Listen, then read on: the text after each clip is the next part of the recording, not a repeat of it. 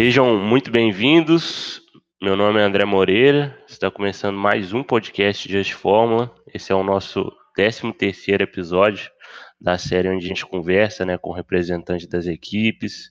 E hoje a gente tem como convidado o Glauber Serbert, que participa da equipe do Rio Grande do Sul Fórmula FCM desde 2017. Quem vai participar comigo também nessa conversa, né, sobre a FCM, competições e tudo mais, é meu amigo Marcelo Oliveira, Mozi. Fala, Glauber. Fala, Marcelo. Então tá, bom dia. Bom dia, André. Bom dia, Marcelo. Então, bom dia, Glauber. É, eu queria que você se apresentasse aí, falar de onde você é, qual curso você faz, é, em que período você está, quando você entrou no, na equipe. Conta um pouco pra gente aí como que é a sua trajetória, como foi a sua carreira de Fórmula SAI. Tá, eu sou o Glauber, então. Uh, eu comecei na equipe Fórmula FSM em 2017. Então já estamos indo aí para quarta competição com o carro. Estou no oitavo semestre de Engenharia Acústica da Universidade Federal de Santa Maria. Eu comecei uh, trabalhando com a elétrica do carro. Fiquei um, no meu primeiro ano de, de Fórmula trabalhando com a elétrica. Comecei a trabalhar com powertrain no segundo ano no terceiro ano eu tornei capitão da equipe e sou capitão até hoje. E você é de Santa Maria mesmo? Sim, de Santa Maria. E de onde veio essa vontade de fazer engenharia acústica? É um curso bem diferente, né? Eu acho que. Pois é, uh, só tem aqui em Santa Maria, na verdade, o Brasil inteiro, curso de graduação em engenharia acústica. Então, cara, sempre gostei, sempre uh, eu sabia que eu queria alguma engenharia, então essa aí me agradou bastante aliado a ser aqui da, da própria cidade, então, então eu decidi trabalhar com isso. Daí, junto com a, com a competição, né, que envolve controle de ruído, esse tipo de coisa, então uniu as duas coisas aí. É uma área que eu gosto bastante. É, parece que você não é tão. Essa associação assim não é tão rara, não, porque eu acompanho um canal no YouTube, eu não sei se você ouviu falar, um canal australiano que chama Mighty Car Mods. E os dois hosts do, do canal também são dois formados em em engenharia acústica. E eles, tipo assim, é, focado em, em, automo em automobilismo, em carro, só que, obviamente, voltado lá mais para a cultura deles na Austrália, né, que é mais, tem os carros, uh, os carros locais lá, né, as Holden, esses carros assim, e os carros japoneses também, que são comuns lá, né. Aham, uhum. ah, que legal. Aí, quando você entrou no, na equipe, né, qual, qual, qual foi seu primeiro setor? Você mencionou? Eu esqueci. Eu trabalhei na elétrica do carro. Ah, tá, certo. No subsistema de elétrica. Entendi. É, bom, em Dana, então, como, como é a organização da UFCM em relação a subsetores, áreas, essa organização, como vocês fazem? Esse ano a gente deu uma enxutada nos. A gente divide em subsistemas, né? Tem a diretoria e os subsistemas. Uh, ano passado nós tínhamos oito subsistemas, tá? Mas como saiu bastante gente do ano passado para cá, e agora também o processo seletivo ficou bastante comprometido, então como a, a equipe ficou bastante enxuta, a gente diminuiu também o nosso subsistema. Então a gente tinha, por exemplo, aerodinâmica e chassis, a gente juntou numa coisa só. Tinha transmissão e motor, juntamos numa coisa só. Então agora a gente tem quatro subsistemas de engenharia dentro da equipe, que é a seria elétrico, motor, chassi e a suspensão. Ano passado tinham oito, basicamente, então a gente transformou para quatro esse ano. Por conta da, da equipe ficar menor, né? Vocês estão atualmente com quantos membros? Hoje estamos com 23. Entendi, cara. Mas legal vocês terem pensado, né, em relação a isso, juntado os grupos. É, são subsistemas que conversavam bastante, né? Então, uh, pro jeito que nós estamos agora, acho que fica, ficou melhor dessa maneira. Você pretende voltar para a organização anterior na, no futuro? Ou você, se funcionar bem? Vai depender, vai depender de como a equipe tiver, né? Ano passado, por exemplo, na competição, nós fomos com 15 integrantes para a competição, então tudo depende de como a equipe está no momento, né? A, a, o Fórmula FCM, né, tá comemorando aí 10 anos de equipe esse Sim. ano. E a gente queria saber um pouco sobre a, a história, né, como começou a, equipe, como que surgiu, você puder uhum. contar um pouco para a gente aí. Bom, uh, o nosso professor e orientador, ele trabalhou com o Fórmula SAE na, no doutorado dele, tá? Que isso aí ele começou, acho que antes de 2010. Então, quando ele veio para Santa Maria para lecionar aqui, ele de, prontamente já quis criar uma equipe aqui em Santa Maria. Tá? Então, a nosso primeiro ano foi, foi meio que junto, a gente trabalhava na... A gente não, né? A equipe trabalhava junto com a equipe de base, junto, dividia a oficina e tal. Até se vocês forem ver na, na tabela de resultados lá da SAE, 2010, que foi o ano que a, que a equipe surgiu, vocês não vão achar a Fórmula FSM, vocês vão achar lá Bombaja Racing, que era o, Bombaja era o nome da, da nossa equipe de base da universidade. Então, só em 2011 que a equipe foi se separar, né, ter uma identidade própria. Então, a partir de 2011, aí sim, daí virou a Fórmula FSM mesmo. E já surgiu esse brasão aí, essa coisa isso, que é bem isso. representativa, eu acho. Bem legal. Você ia e falar alguma coisa aí, Mocha? E a sua primeira experiência com a competição foi em 2017, correto? Isso, correto. O que, que você lembra dessa, dessa experiência, assim, né, que acaba sendo muito marcante para quem participa de Fórmula SAI, eu acho, né? Sim, sim, a, a, primeira, a primeira competição, tudo novo, né? Eu não era inscrito, então, uh, na competição, então consegui acompanhar por fora, assim, a, como espectador, assim, por fora toda a competição, né? Então, ah, foi bem marcante, assim, a primeira, primeira competição, tudo novo, né? E com respeito a, com respeito ao, ao, ao, translado, né? Como que vocês fazem para ir para São Paulo? Porque imagino que deve ser uma distância um pouco maior do que o resto do pessoal que está aqui no Sudeste. Né? É, então, a, a, a gente conversa com a universidade, a gente vai de ônibus para ir, a gente leva o nosso equipamento e o carro num caminhão baú e a gente fica fica numa chácara em Piracicaba, geralmente. E dá quanto tempo de, de viagem? Ah, dá um dia inteiro. dá um dia inteiro. A gente sai daqui no dia de manhã, chega aí de tarde do outro dia. Cara, o, o ano passado, vocês fizeram a transição de aro 13 para o 10, né? Isso. E, e, a gente teve aqui, bem no início né, do podcast, o pessoal da UFMG, a gente conversou bastante sobre isso, como foi essa transição.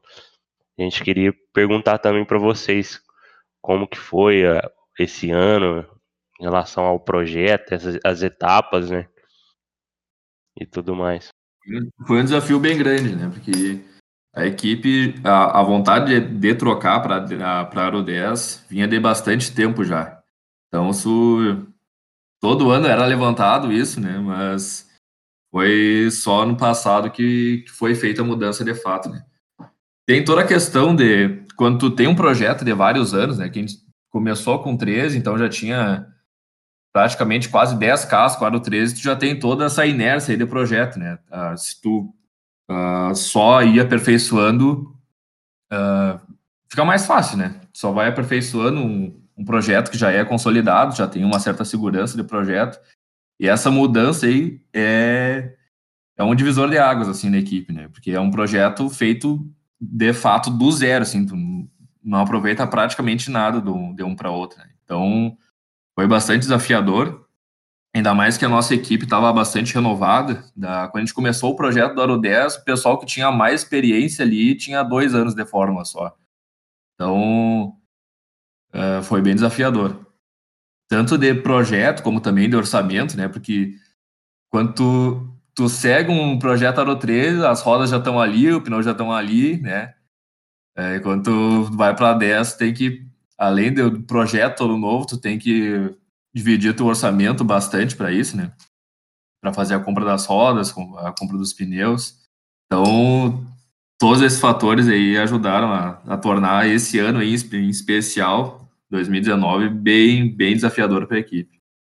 Mas foi, com certeza, assim, uh, o ano que o pessoal mais aprendeu, assim, foi, foi sofrido, mas, mas com certeza foi o ano uh, mais proveitoso para todo mundo ali, que aprendemos bastante. É uma pena que tenha acontecido a pandemia logo no ano seguinte essa transição, né? Porque imagino que quando você né, quando o projeto sai do papel da primeira vez, na prática deve ter muita coisa que vocês aprendem, assim, né, de possíveis aperfeiçoamentos que poderiam acontecer Sim. e agora vocês vão ter que esperar mais para poder colocar em prática, né? Sim. Eu acho que o principal barreira, pelo menos aqui para o pessoal do Brasil, das universidades, né, é a questão financeira, né, que você tinha comentado que quando você tem o carro de vários anos, você vai só aperfeiçoando, né? Então, uhum. acho que é, que é muito isso. Mas é realmente um desafio muito grande, cara, fazer essa transição. Sim. E a gente sempre fala aí que quando, sei lá, eu acho que é até uma questão de, de motivação, né, da equipe, motivar as pessoas a mudarem, né? Porque é muito difícil mesmo. É, em 2019 também vocês tiveram resultados bem é, muito bons, né? E, mas eu, eu, lembro que uma das coisas lá que, que acho que todo mundo que estava na competição, pelo menos que estava como inscritos, né, que estava lá nos boxes e tal, ficou bem atento é, com relação à equipe de vocês, foi a questão do, da inspeção, né, que vocês acabaram ficando agarrados, né? Você poderia explicar para a gente o que aconteceu e tal? Bom, pois é, no primeiro dia nós não passamos na inspeção, uh, gente tinha erros grandes assim na, na, com o regulamento que passou. A gente teve, se eu pudesse apontar assim, o maior problema do ano passado foi o nosso cronograma, tá? Que a gente atrasou bastante, tá? Então, uh, alguma coisa ali de projeto ficou uh, ficou mais apertado, assim, para a gente corrigir, uh, inspecionar o carro apropriadamente para ir para a competição, tá? Então faltou isso da parte da equipe. Tá? E chegamos lá com o carro, ele não estava dentro do regulamento, tá? por conta disso, por erro nosso. E o que, que tinha ficado de fora? Uh, principalmente chassi. Tá? Chassi ficou fora, a gente teve que arrumar uh, erros de chassi lá na hora. E foi, foi, foi bem ruim isso, né? Chega lá com o chassi fora do regulamento, é. Tem mais... Imagina, Imagino que foi frenético. Foi, foi, com certeza foi. Mas o segundo dia ali, quando, quando ficou tudo certo, depois só foi, né? Mas até lá foi. Aquele primeiro dia lá foi tenso. E como foi depois ver o, o carro andando lá nas provas dinâmicas e completando o enduro, por exemplo? Não, depois que passou. depois de tudo isso. Vai. é... é indescritível, assim, tu chegar lá, uh, com aquela emoção né, da competição, tomar aquele balde de água fria, de água fria, né, de, do carro não não tá dentro, não tá apto a competir ali na, na naquele momento. O desespero de, de, de correr atrás do prejuízo, né, em um dia só arrumar tudo que tem para arrumar, que não era pouca coisa. Uh, depois foi um alívio, cara. Depois, no segundo dia ali, quando uh, passamos na, na, nas outras provas de segurança, foi um alívio. Ô, Glauber, a equipe de, de vocês também, em 2012, né? Consagrou vice-campeã aí do, isso. do Fórmula Brasil. E depois isso possibilitou a equipe ter a primeira competição internacional, imagina. Isso. Você tem al, al, algo, alguma história a falar dessa competição? Eu sei que você não estava presente, uhum. né? mas eu imagino que o conhecimento adquirido lá fica para a equipe para sempre, né? Sim. Eu acho que. Sim, com certeza. É, é uma oportunidade meio que única ali, né? Para as equipes Sim. do Brasil estar tá participando dessas competições. Em 2012, a equipe fez o terceiro carro. Tá? Então, o, no, o primeiro carro da equipe, em 2010, era um carro monocilíndrico a etanol. Então, o segundo já passou para motor DCBR, a, a gasolina, então ali teve uma, uma grande mudança assim, do ano para outro. E então 2012 foi nosso segundo carro já com motor CBR, com um conceito completamente diferente que a gente usa até hoje. Tá? Então a equipe naquele ano era era bem o início assim de fora, tava recém aprendendo e tal, era o terceiro carro da equipe. E Acredito que o carro tenha feito todas as provas certinho, tá? então completou todas as provas. E antigamente, por exemplo, a prova de enduro valia bem mais do que hoje. Então, eu acho que foi isso aí. A, equipe conseguiu fazer um carro confiável na, naquele ano que conseguiu terminar todas as provas dinâmicas e conseguiu ficar em segundo. E muito, muito daquele projeto foi usado até o nosso último carro 13, de, de Aero 13, em 2018. Então, com certeza, desde aquela época lá, e o que foi aprendido em Lincoln também uh, ajudou todos os outros carros da, da equipe.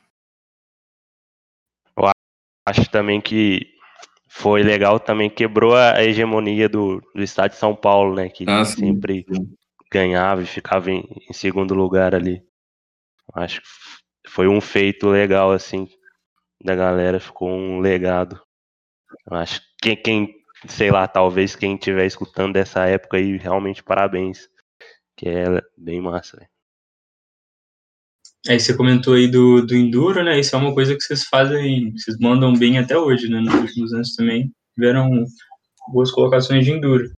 É, e, tipo assim, você conseguiria atribuir esse sucesso particularmente na, na prova de Enduro alguma coisa específica, alguma coisa que vocês testam, né, a maneira como vocês testam, sei lá, algum, algum protocolo assim? Qual que é o segredo? É. Como, como, terminar o Enduro aí? Assim, ó, quando eu entrei na equipe em 2017, o foco era ter um carro confiável. Tá? Uh, o ano anterior, que eu não estava na equipe, uh, nós não conseguimos completar a prova de Enduro. Tá? Tinha um carro uh, que naquele ano anterior que teve várias mudanças de projeto e tal, mas ele não era confiável, tá? Então, no ano seguinte, no ano que eu entrei, o foco era fazer um carro confiável em cima de tudo. Tá? Uh, comparando com os outros ali, era um carro que, que tinha uma potência muito inferior, uma, a dirigibilidade dele era bem inferior, tá? mas ele era um carro confiável. Então, naquele ano, uh, desde aquele ano uh, até agora, o foco é ter um carro confiável. É botar em pista, fazer enduro, fazer enduro, simular enduro. E, assim, fazer o projeto e, e botar lá e, e, na pista e ver se realmente aguenta, né? Se for para quebrar, tem que quebrar no teste. Sim, sim. Isso é uma coisa que também, até na, na nossa equipe, lá na UFCJ, a gente vinha priorizando bastante nos últimos anos também. A questão do, dos, da, dos testes, principalmente de enduro, né?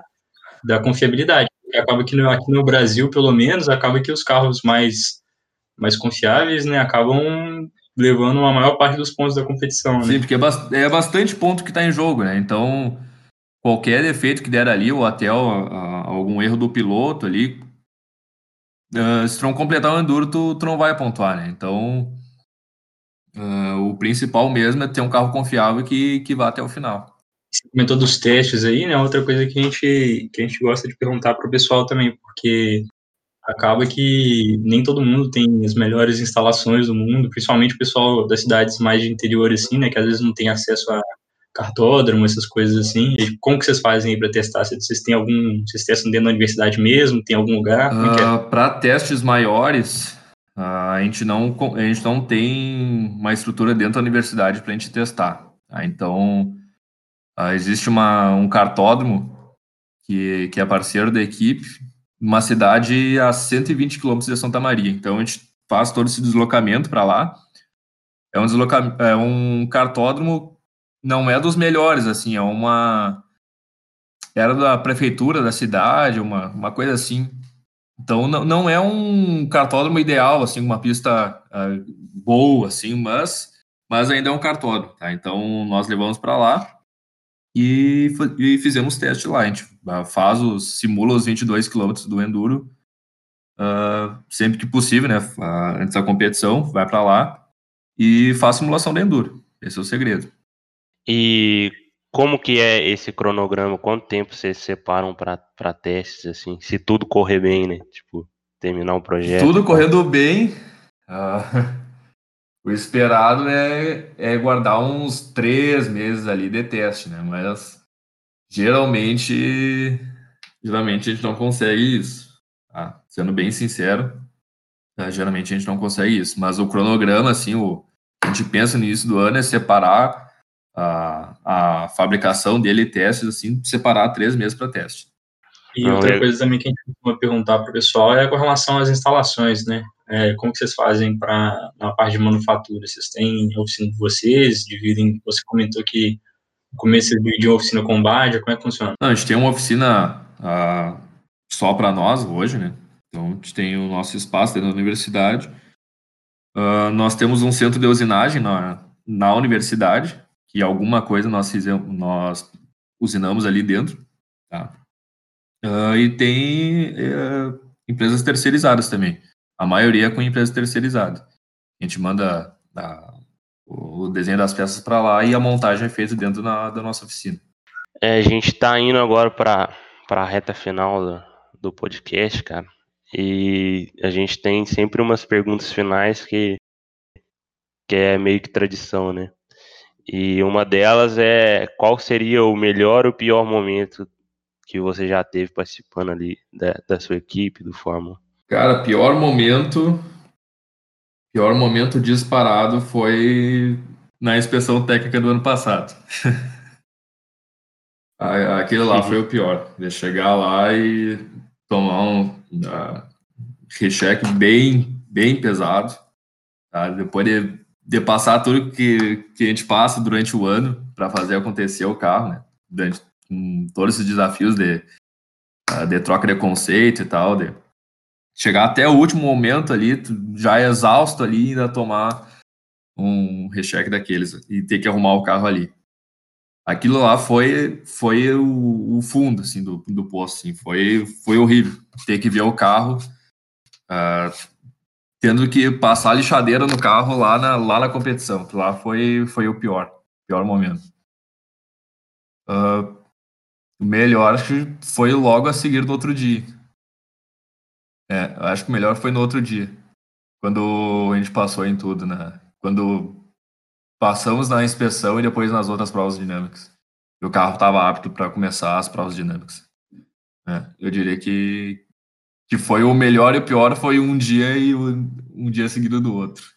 Montanha russa, né? Montanha russa. É, esse dia o pessoal na chácara deve ter chegado em casa, na, em casa não, né? Se não era a casa de vocês mesmos, né? Mas vocês devem ter chegado lá e, e, devem ter comemorado bastante, né? Sim, sim. É uma das coisas que a gente costuma perguntar agora também nas perguntas finais é com relação à questão do, do tempo, né? Que a gente, óbvio que a gente não gosta de glorificar, né? De, mais essa questão de se dedicar mais, do, às vezes mais do que devia, né? A, a equipe mas a gente sabe que pela complexidade do projeto e tal, a gente acaba gastando mais tempo do que do que algumas pessoas julgariam saudável, digamos assim, né? Com a oficina e com as coisas do, do projeto, né? E qual foi o seu recorde, assim, de tempo que você já teve que gastar mexendo com coisas do carro? Cara, eu já fiquei, acho que umas 30 horas na oficina, assim, numa botada, assim, sem ir pra casa. Mais de, mais de um dia, assim. Não, não só eu, né? A equipe inteira ano passado, assim, foi. Foi puxada a coisa ano passado. E como que foi? Em qual momento assim, que né? foi? Mais competição, assim, ó, perto ali da inspeção fotográfica que teve ano passado.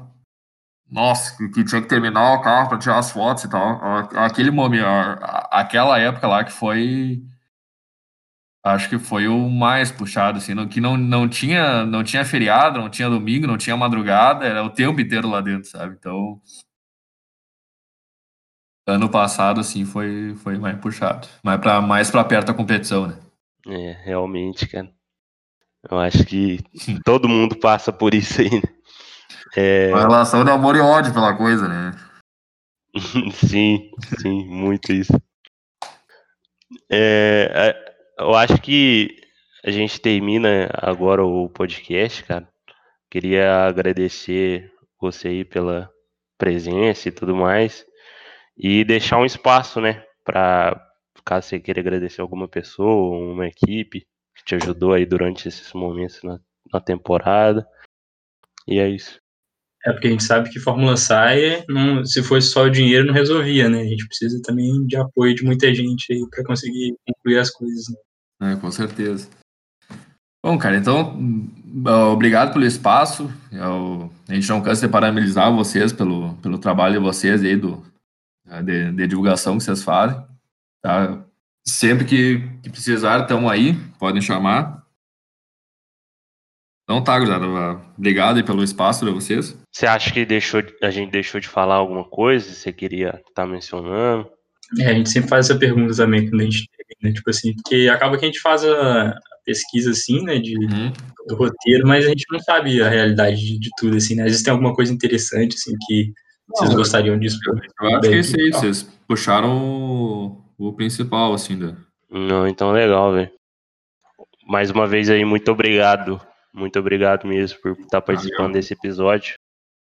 E galera que ficou até aqui escutando, não deixe de acessar lá nosso site, justformula.com.br e seguir a gente no Instagram. Valeu! Então tá, valeu.